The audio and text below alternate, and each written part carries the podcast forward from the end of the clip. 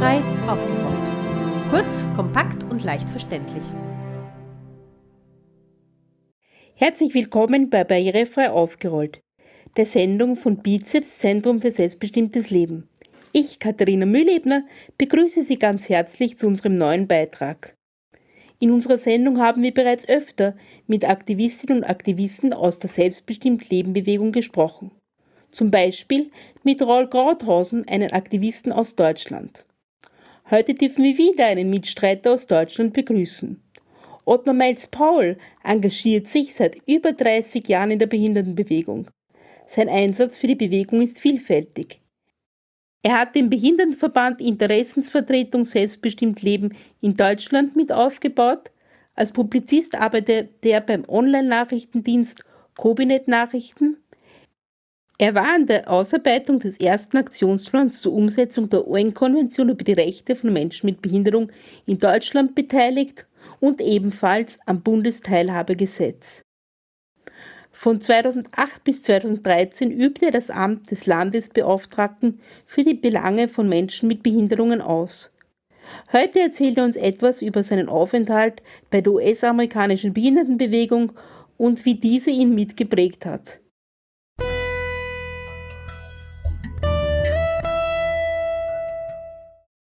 Wir begrüßen heute Herrn Ottmar Meinels-Paul, einen wichtigen Menschen der deutschsprachigen Behindertenbewegung. Herr Ottmar Meinels-Paul, Sie sind ja schon sehr lange in der Behindertenbewegung aktiv. Wie, ist es dazu, wie sind Sie zum Aktivismus gekommen? Was war der ausschlaggebende Punkt? Ja, ich freue mich, heute dabei sein zu können und äh, bei dieses, dieses Interview führen zu können. Vielleicht noch eine Anmerkung vorab. Ähm, wir alle sind wichtige Menschen und gerade die Behindertenbewegung, die braucht ganz viele Menschen, ja, und da ist jede und jeder Einzelne wichtig und so ging es mir eigentlich auch. Also ich bin nicht in die Behindertenbewegung hineingeboren worden. Ich bin sozusagen als sehbehinderter Bub in einem Dorf in Deutschland, in, im Schwabenland aufgewachsen und ich war erstmal eigentlich sehr verschüchtert ähm, und bin eigentlich so Stück für Stück in die Behindertenbewegung hineingerutscht. Also von daher, ähm, ja, wir denken ja immer so, die Menschen, die auf dem Podium sitzen, die irgendwie ins Megafon brüllen oder juristischen Rat wissen, das wären die Wichtigen. Nee, ich glaube, es sind ganz viele Menschen, die wichtig sind. Und so ging es mir eigentlich auch. Ich, ich hatte natürlich auch Glück. Ja, ich hatte Glück, gute Menschen kennenzulernen, die ja den, den Geist des Empowerments hatten, die mich weitergebracht haben, die mich zur Behindertenbewegung geführt haben. Und da ist so eine Person wie zum Beispiel Judy Human aus den USA, die leider jetzt äh, im März verstorben ist. Ähm, ich traf sie auf einer Konferenz und habe gefragt, na, könnte ich mal ein Praktikum bei euch machen? Write me a letter. Also schreibt mir einen Brief, hat sie gesagt. Und man muss natürlich schon was tun, wenn man in der Behindertenbewegung aktiv ist. Ich schrieb also einen Brief und so landete ich in den USA, äh, noch relativ jung, als ich noch Sozialwesen studiert habe. Und dort bin ich eigentlich behindertenpolitisch so richtig aufgewachsen. Zuvor, vielleicht noch die zwei Sätze, zuvor ging es mir oft so, ich habe so als sehbehinderter Mensch, wenn man so unterwegs ist und wenn man fragt, ja, können Sie mir mal sagen, wo der Bahnhof ist und jemand antwortet, ja, sind Sie denn blöd, Sie stehen doch direkt davor, ich hatte oft keine Antwort. Ich hatte den Kopf eingezogen und mich selber irgendwie schlecht gefühlt, ja. Und so bin ich Schritt für Schritt mit anderen behinderten Menschen zusammengekommen, wo ich Selbstbewusstsein gelernt habe. Ja, und dann, wenn man einmal eingesogen ist, ich sag mal in ein anderes Denken über Behinderung, über, wo man auch Rollenvorbilder hat, ähm, dann äh, rutscht man immer mehr und man, also ich habe dann zumindest erkannt, wenn wir nichts tun, ja, wer soll es dann tun für uns? Das klappt nicht. Also wir müssen uns schon selber engagieren und für unsere Rechte kämpfen. Ja, und so bin ich in die Behindertenbewegung hineingeschlittert und ich sag mal jetzt, das prägt schon über die Hälfte meines Lebens. Sie haben die Zeit in den USA gerade selbst angeschnitten. Sie waren in Berkeley. Von vielen wird Berkeley als das Mutterland der Behindertenbewegung bezeichnet. Erzählen Sie uns ein bisschen, was war dort, was ist dort passiert und was konnten Sie da mitnehmen? Ja, Berkeley, das liegt sozusagen da bei San Francisco ähm, in der Bay Area und äh, das wurde ja oft so als oder wird noch als Mekka der Behinderten bezeichnet. Und so kam ich auch nach Berkeley und ich habe die, die wilde Zeit in Berkeley nicht erlebt. Da war so die Free Speech Bewegung. Also Berkeley war in der Studentenzeit in den 68er war das natürlich ein ganz wichtiger Ort und auch für die Behindertenbewegung war Berkeley ein ganz wichtiger Ort, weil sich hier behinderte Menschen zusammengeschlossen haben und gesagt haben, nee, wir akzeptieren es nicht, wenn wir an der Uni nicht nicht zugelassen werden wegen unserer Behinderung. Nein, wir akzeptieren es nicht, dass wir auf Heime verwiesen werden, sondern wir gründen ein Center for Independent Living. Wir übersetzen das ins Deutsche mit Zentrum für selbstbestimmtes Leben. Ähm, und so haben die in Berkeley begonnen, also nicht nur ja, Beratung, Assistenzdienste, den Wheelchair Repair, also ein, ein, ein Laden oder, oder ein, ein, Büro, wo man auch Rollstühle reparieren konnte kurzfristig und viele andere Dinge aufzubauen. Und ich stolperte dort 1988 hinein, also da war schon sehr viel entwickelt und hatte da, ich sag mal, als kleiner Praktikant, ja, der, dessen, dessen Englisch miserabel war, hatte dort also wirklich die Chance, ja, den Geist des Empowerments zu erleben. Die haben mich überall mitgeschleift. Auch die Judy Human, die hat mich einfach mitgeschleift, mich vorgestellt. Und so lernte ich interessante Leute, viele tolle Projekte kennen, aber ich lernte vor allem auch kennen, äh, dass von Berkeley aus viele Kämpfe ausgegangen sind. Berkeley, San Francisco war ein ganz wichtiger Ort, um zum Beispiel für ja, ich sag mal so, das erste an, amerikanische Antidiskriminierungsgesetz, den Rehabilitation Act von 1973, dafür zu kämpfen, dass klargestellt wurde, dass kein Cent aus Steuergeldern damals sozusagen für Diskriminierung gegen behinderte Menschen eingesetzt werden darf. Das war ein ganz wichtiger Schlüssel, um später dann eben barrierefreie Unis, barrierefreie äh, Busse und vieles andere zu bekommen. Und da stolperte ich so rein und das gerade auch in eine Zeit, wo das nächste große Antidiskriminierungsgesetz anstand, der Americans with Disabilities Act. Und da war ich auch bei Anhörungen dabei, später dann auch in Washington. Und wie gesagt, ich, ich hatte immer so keine Ahnung, was kommt jetzt eigentlich. Und im Nachhinein betrachtet hatte ich so viel Glück, einfach so viel kennenlernen zu dürfen. Und das prägt mich heute noch. Aber vor allem auch die Menschen erlebt zu haben, die selbstbewusst waren, die in der Politik mitgespielt haben, die in den Gremien waren, äh, die ja, die, die einfach auch ein selbstbestimmtes Leben geführt haben, trotz der zum Teil miserablen sozialen Bedingungen in den USA. Sie kamen ja auch damals mit dem Konzept des Peer Supports. Heute nennen wir es Peer Counseling oder Peer Beratung, also Betroffene beraten, Betroffene in Kontakt. Wie, wie war das? Beschreiben Sie da das? Ja, wenn man so als ähm, Praktikant, äh, Student, ich hatte damals Sozialwesen studiert, das ich dann auch fertig gemacht habe. Wenn man dann so in Berkeley ankommt, dann überlegen die sich natürlich, wo steckt man den hin? Und ich hatte das Glück, dass ich in die Abteilung kam, wo eben, wo es gerade um das Peer Counseling ging. Da war also zum Beispiel auch eine blinde Frau, die hat behinderte Menschen beraten, da waren andere behinderte Menschen, weil wenn man in das Center for Independent Living kam, da, war, da wuselte es von behinderten Menschen. Und man hat eine Beratung bekommen, die jetzt nicht abgehoben war, sondern von Leuten, die selber diese Erfahrung gemacht haben. Und das war für mich unheimlich neu. Wir haben in Deutschland zwar auch schon dafür gestritten, dass es Beratung, Assistenzdienste gibt, aber das in so einer ja, Kompaktheit in, in Berkeley erleben zu können, das war total spannend. Und dann haben sie mich in die Classes for Independent Living gesteckt. Das waren also so Schulungskurse, da waren auch Leute aus Einrichtungen dabei und die wurden auch angeleitet von behinderten Menschen und ich war da sozusagen als Praktikant mit dabei und da hat man einerseits sich natürlich ausgetauscht. Wie lebt man mit einer Behinderung? Auf was muss ich achten? Wie stelle ich Assistentinnen, Assistenten ein? Wie führe ich Einstellungsgespräche? Aber es waren auch praktische Dinge. Ja, was brauche ich, um zum Beispiel mein Frühstück zu machen? Wir sind einkaufen gegangen, wir haben Field Trips, also Ausflüge gemacht. Wie kommt man mit den öffentlichen Verkehrsmitteln äh, klar? Und das war total spannend und neu für mich. Äh, sprachlich natürlich auch manchmal noch herausfordernd, das wurde dann aber besser. Und da hatte ich so diese, diese Idee, ja, behinderte Menschen unterstützen, behinderte Menschen beraten, sich gegenseitig, das so, die, diese Power des Ganzen. Ja, und dann muss ein Student natürlich auch irgendwann eine Diplomarbeit schreiben und ich hatte dann meinen Aufenthalt in den USA verlängert und habe mich dann einfach mal an der Uni, da gab es dann auch schon den Computer, den Blinde und Sehbehinderte nutzen konnten, da habe ich mich im Keller vergraben und einfach mal meine Diplomarbeit zum Peer Counseling vorgeschrieben. Ich kam dann nach Deutschland zurück, bin wieder an meine Uni und habe gesagt, hier, ich habe diese 180 Seiten. Ähm, geht das als Diplomarbeit durch. Äh, die Dozenten waren zum Glück sehr flexibel, haben gesagt, das und das, ändere mal nochmal, setz noch was zu Deutschland hinzu. Ja, und so habe ich dann dieses Buch, das dann später als Buch wird, wir sind nicht mehr aufzuhalten, also Peer, über Peer Counseling, USA und Deutschland hatte ich dann geschrieben.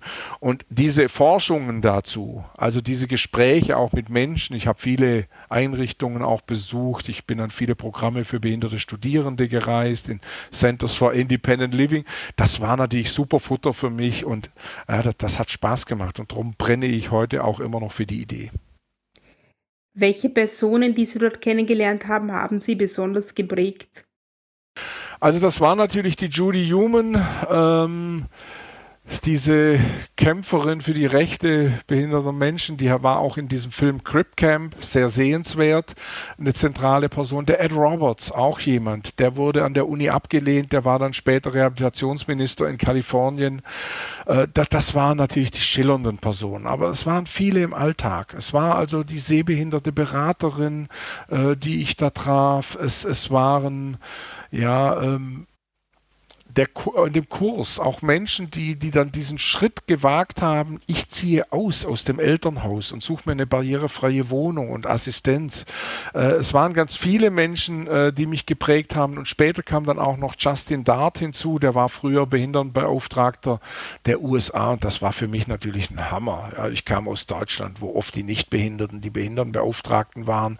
Ja, da hatten wir echt ein paar, ich muss es einfach so sagen, ein paar Pfeifen dabei. Ja, und jetzt traf ich auf den Justin Dart Bart, Rollstuhlfahrer, Mexikanerhut in Stiefeln und natürlich immer mit Anzug und Krawatte. Und der redete dann von der Revolution, ja, der Menschenrechte behinderter Menschen und hat dieses Gesetz mit vorangetrieben, ähm, war auch noch bei den Republikanern. Also es waren so viele spannende Menschen, äh, die das ausgemacht haben. Aber ich sage nochmal eins, es waren auch viele Begegnungen in den USA, wo man einfach gemerkt hat, das Bürgerrechtsdenken ist in der Normalbevölkerung angekommen, weil es einfach auch klare Gesetze gab. Und das hat mich auch immer wieder beeindruckt, dass wenn ich im McDonald's oder irgendwo gesagt habe, wissen Sie, ich kann das nicht lesen da hinten, was da an der Wand steht. Wie machen Sie mir das jetzt zugänglich? Oh, oh ja, ja, ja, ja, ja, ich kann es Ihnen vorlesen, wir haben hier was in Großdruck. Das war so ein ganz anderes Lebensgefühl und erst als ich wieder nach Deutschland zurückkam, nach über 15 Monaten, habe ich gleich wieder gemerkt, wo der Hammer hängt. Ja. Und äh, die, die Mischung hat es ausgemacht. Ganz viele verschiedene Menschen, die ja, ich kennenlernen durfte und die mich geprägt haben. Wenn Sie das jetzt mit Deutschland damals vergleichen oder vielleicht heute noch vergleichen, was geht Ihnen da durch den Kopf? Ja, geht mir ganz viel durch den Kopf. Also man hat immer so gesagt, der Kulturschock in U wenn man in die USA geht. Ähm, zu der Zeit 88 war ja schon viel globale Annäherung, aber der Kulturschock war wirklich in, in, diesem, in dieser Herangehensweise, in diesem Denken. In Deutschland höre ich und hörte ich noch viel mehr und höre es heute noch immer, das geht nicht. Ist der erste Satz. Das machen wir nicht.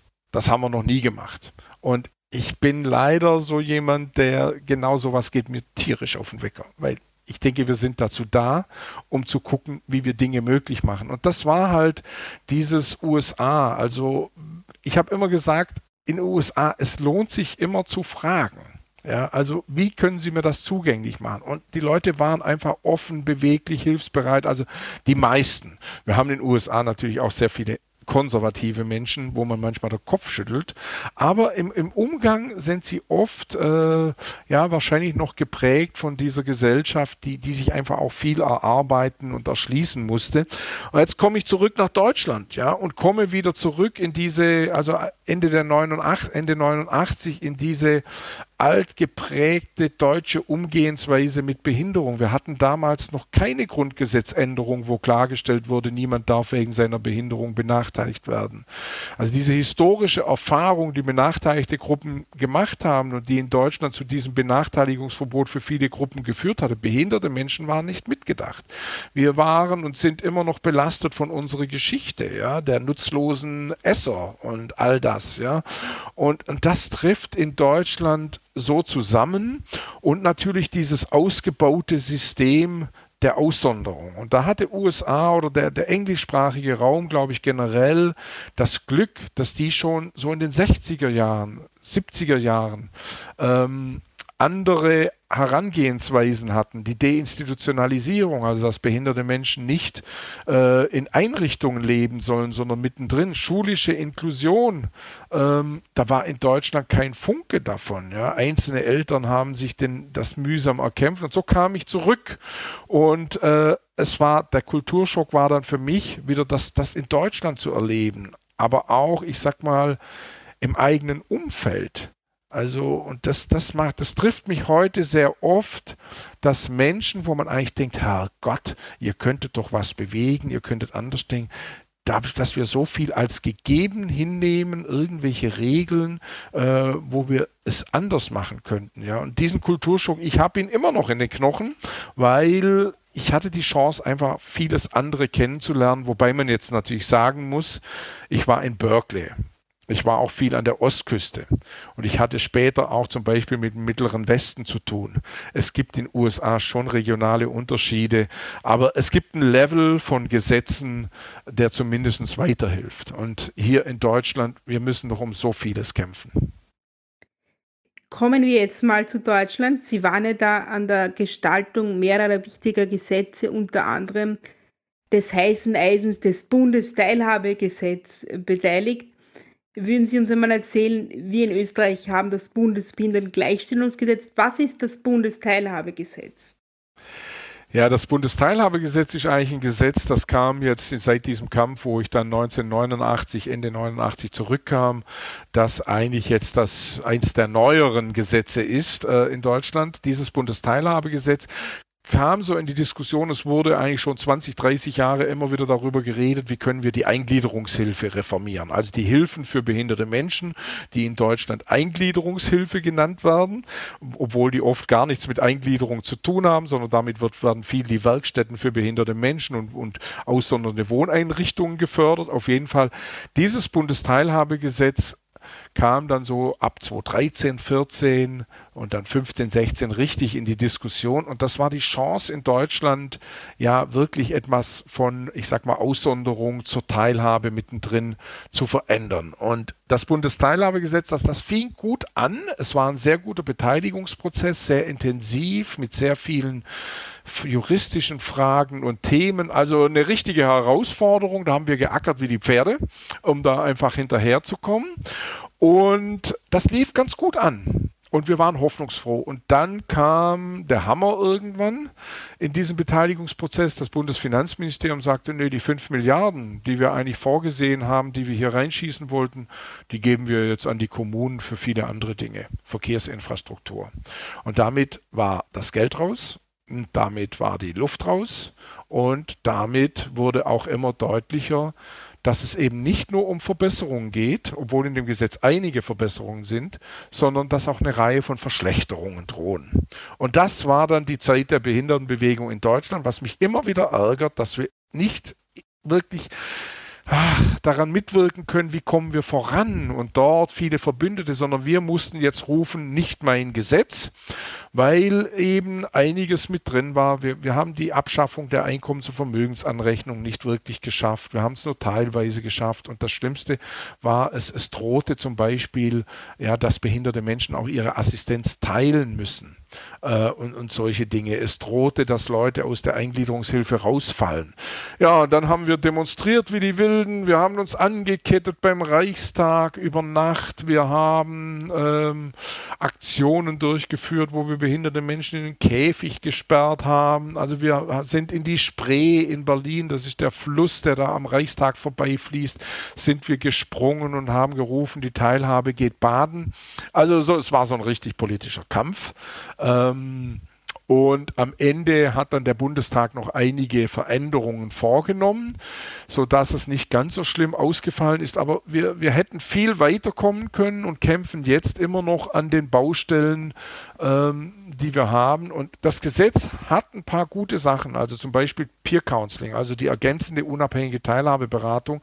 Da werden in Deutschland jetzt seit 2018 über 500 Beratungsstellen gefördert, wo auch das Peer Counseling wichtig ist, nicht überall praktiziert, aber für, die, für unsere Bewegung hat es einige Türen geöffnet. Das ist in diesem Gesetz drin, aber es ist eigentlich in diesem Gesetz auch drin, dass behinderte Menschen jetzt nicht, dass die, die Gelder nicht mehr an die Einrichtung fließen, sondern sie fließen an die Hilfen behinderter Menschen und dass behinderte Menschen eigentlich wählen können. Und da sind wir jetzt wieder in Deutschland, das starre System. Es hat sich für die Betroffenen, auch die, die aus Einrichtungen, aus Werkstätten raus wollen, nur für viel zu wenige etwas getan, sodass wir eigentlich jetzt mit diesem Gesetz schon seit ah, sechs, über sechs Jahren evaluieren. Da bin ich in allen möglichen Gremien drin, dass wir beraten, aber es ist so mühsam. Ja, aber das Gesetz bietet schon einige Möglichkeiten, aber einiges haben wir auch noch nicht erreicht. Ja, also Sie sagen zum Beispiel, Sie haben verschiedene Kritikpunkte kurz angeschnitten. Paar gehe ich jetzt nochmal ein, zum Beispiel, dass die Eingliederungshilfe nicht immer funktioniert. Sie haben gesagt, ich habe auch davon gelesen, dass es sogenannte Assistenzpools gibt. Das heißt, dass wenn Menschen mit Bindung zusammenwohnen, dass sie sich das teilen müssen.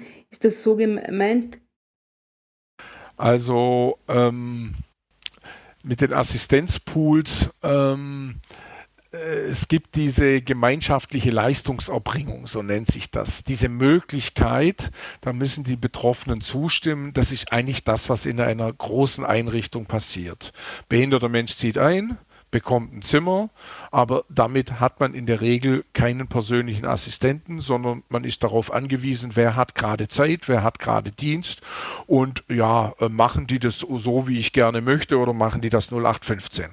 Und da war die Idee äh, im Gesetz zu verankern, diese gemeinschaftliche Leistungserbringung, die könne auch sozusagen im ambulanten Bereich erfolgen. Nehmen wir an, irgendjemand braucht jemand, der nachts gedreht, also man muss nachts vielleicht ein, zweimal umgedreht werden, weil man sich nicht selber drehen kann.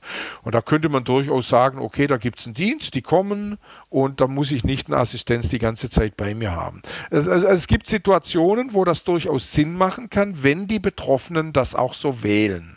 Aber es gibt natürlich auch die Gefahr, dass dann gesagt wird, okay, wir erbringen die Leistung als Anbieter, und wir bieten jetzt an, der Müller will ins Stadion und der, der Assistent, der macht das auch gern. Also ihr könnt jetzt alle zusammen ins Stadion gehen aber der andere, der, der, der hält von Fußball gar nichts. Ja?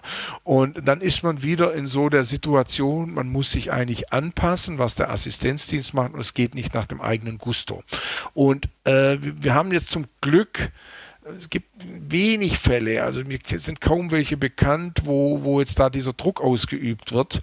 Aber das ist natürlich gängige Praxis in der Behindertenhilfe, dass behinderte Menschen eigentlich zusammengepfercht werden und man sich anpassen muss, welche Assistenz ist gerade da und welche nicht. Also deshalb müssen wir bei dem Thema auch immer sehr aufpassen, denn die Anbieter, die müssen auch darauf achten, dass ihre Leistung nicht zu teuer ist. Und was gibt es Besseres für die Anbieter, wenn ich sagen kann, ich habe hier diese Gruppe, die unterstütze ich zusammen, ja, und ähm, ja, äh, dafür kriegen wir das Geld und ich muss nicht Assistenz für jeden Einzelnen stellen. Also das, das ist so eine, so eine Gefahr in Deutschland. Was sind noch Probleme im Bundesteilhabegesetz? Es ist auch immer eine große Baustelle, ist auch immer der Arbeitsmarkt, dass alle Menschen die Chance haben, auf den ersten Arbeitsmarkt zu gehen. Konnte da etwas verbessert werden? Ja, das ist das Thema, das mich mit am meisten betrübt. Ähm, wir haben in Deutschland dieses ausgebaute System von Werkstätten für behinderte Menschen. Das mag für den einen oder die andere erstmal gut klingen. Das wurde aufgebaut in den 60er, 70er Jahren. Eltern haben sich dafür eingesetzt, dass ihre behinderten Kinder damals, Erwachsenen langsam, dass die äh, auch Orte hatten, wo sie hingehen könnten. Das, die Leute haben dort keinen richtigen Arbeitsvertrag. Ähm, die Leute arbeiten im Durchschnitt da oft so im Schnitt 29, 30 Stunden, viele auch Vollzeit. Und es ist eine Tagesbeschäftigung. Der Durchschnittslohn beträgt ungefähr 225 Euro. Man kann sich also ausrechnen, dass das weit unter Mindestlohn ist. Es ist eigentlich Aussonderung pur, weil es gab und gibt auch oft viel zu wenige Alternativen die den Menschen angeboten werden. Also es werden, ich glaube, 0,3 Prozent äh, jährlich äh, von diesen über 300.000 Beschäftigten in den Werkstätten auf den allgemeinen Arbeitsmarkt vermittelt. Also klassische Aussonderung, eine Riesensauerei. Jetzt kommt das Bundesteilhabegesetz des Weges, da steht auch was von Wunsch- und Wahlrecht drin und im Bereich Arbeit hat man das Budget für Arbeit verankert. Eigentlich eine gute Sache. Der Gedanke ist, die Leistung, die für einen behinderten Menschen gezahlt wird, wenn man in eine Werkstatt geht, die geht dann sozusagen von dem Kostenträger direkt an, den, an die Werkstatt, Dafür kann sich der behinderte Mensch einen Rucksack schnüren. Ich gehe zu einem Arbeitgeber, ich finde einen Job und der bekommt bis zu 75 Prozent ähm, des Arbeit, des Anteils ähm, äh, der den, wo die Beschäftigten des, des, des Gehalts letztendlich äh, ist noch ein bisschen komplizierter, weil die Arbeitgeberanteile sind nicht erfasst. Also der bekommt da die, diese Summe und der Arbeitgeber zahlt vielleicht für jemanden, der, der 30 Stunden bei jemand ist, vielleicht 450 Euro. Damit bekommt die Person einen Job, der sozialversicherungspflichtig ist, der richtig bezahlt ist. Äh, das klingt gut. Nur die Werkstätten tun fast nichts dafür, dass die Leute rauskommen. Die Arbeitsagenturen tun nichts dafür, weil die sind nicht in ihren Zuständigkeiten. Ja, und so haben wir in Deutschland, ich sag mal, 2000, 3000 Leute, die das geschafft haben. Das ist also nicht mal ein Prozent. Und das ist unsere große Baustelle. Daran müssen wir arbeiten, dass wir da vorankommen und dass die wirklich auch eine gute Unterstützung kriegen, weil welcher Werkstattleiter hat denn ein Interesse, äh, Kunden zu verlieren, für die man gutes Geld bekommt? Ja, da braucht es andere Dynamiken und da arbeiten wir natürlich von der Bewegung stark daran. Und eigentlich kann man das auch genauso für das Wohnen nehmen, weil die Einrichtungen leben davon, dass ihre Betten gefüllt sind, wie es immer so schön heißt. Behinderte Menschen, die die eigentlich raus wollen, die bekommen kaum Unterstützung und die Hürde ist sehr groß, auch mit dem Wohnungsmarkt, mit der Assistenz, die man braucht, dort rauszukommen. Man ist also in den Fängen dieser traditionellen Anbieter, die sich jetzt alle das Inklusionsumhängchen so schön anheften und so tun, als würden sie Inklusion betreiben, aber es ist eigentlich oft nichts anderes als Aussonderung, denn keiner von diesen Leuten, die dort äh, das propagieren, wollen eigentlich in solchen Einrichtungen mit all der Anpassung und Abwertung, die damit verbunden ist, leben. Also es klingt ein bisschen wie bei uns, nur dass bei uns die Gesetze ein bisschen anders heißen. Woran liegt das, dass so wichtige Reformen, wo es um Menschenrechte geht, einfach nicht umgesetzt oder nicht ausreichend ausformuliert werden, dass man sie umsetzen kann? Ja, das liegt an den starren Strukturen. Das liegt daran, weil äh, Organisationen Menschen Geld mit behinderten Menschen verdienen, die in Abhängigkeit sind. Das liegt an dem Sonderschulwesen, das wir haben, das schon frühzeitig aussondert. Ja, und es liegt auch daran, dass behinderte Menschen oft nicht an Entscheidungen partizipieren können. Die Wohlfahrtsleute, die sitzen der Politik auf dem Schoß, die werden gehegt und gepflegt. Da ist eine enge Verbandlung. Ja, und das sind einige der Probleme, die wir haben bei der Umsteuerung hin zu Selbstbestimmung, weg von Bevormunderung und Aussonderung. Hm, das ist ein etwas deprimierendes, aber doch ein Schlusswort. Aber Sie, Sie bleiben, Sie wir bleiben dran. Ja, das, das Schlusswort wäre eigentlich, ja, wir, wir kämpfen für unsere Rechte, wir haben das eine oder andere auch erreicht, aber es ist noch ein verdammt langer Weg und wir müssen mehr aktive werden.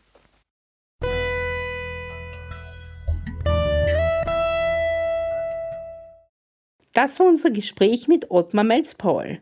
Menschen wie er zeigen uns, dass man gemeinsam viel bewegen kann, wenn man bestehende Umstände nicht einfach hinnimmt, sondern dagegen vorgeht.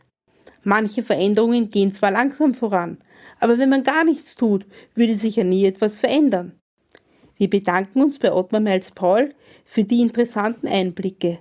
Alle Informationen zu dieser Sendung finden Sie wie immer auf unserer Internetseite www.barrierefrei-aufgerollt.at. Es verabschiedet sich Ihr Redaktionsteam Katharina Mühlebner, Markus Ladstätter und Martin Ladstätter.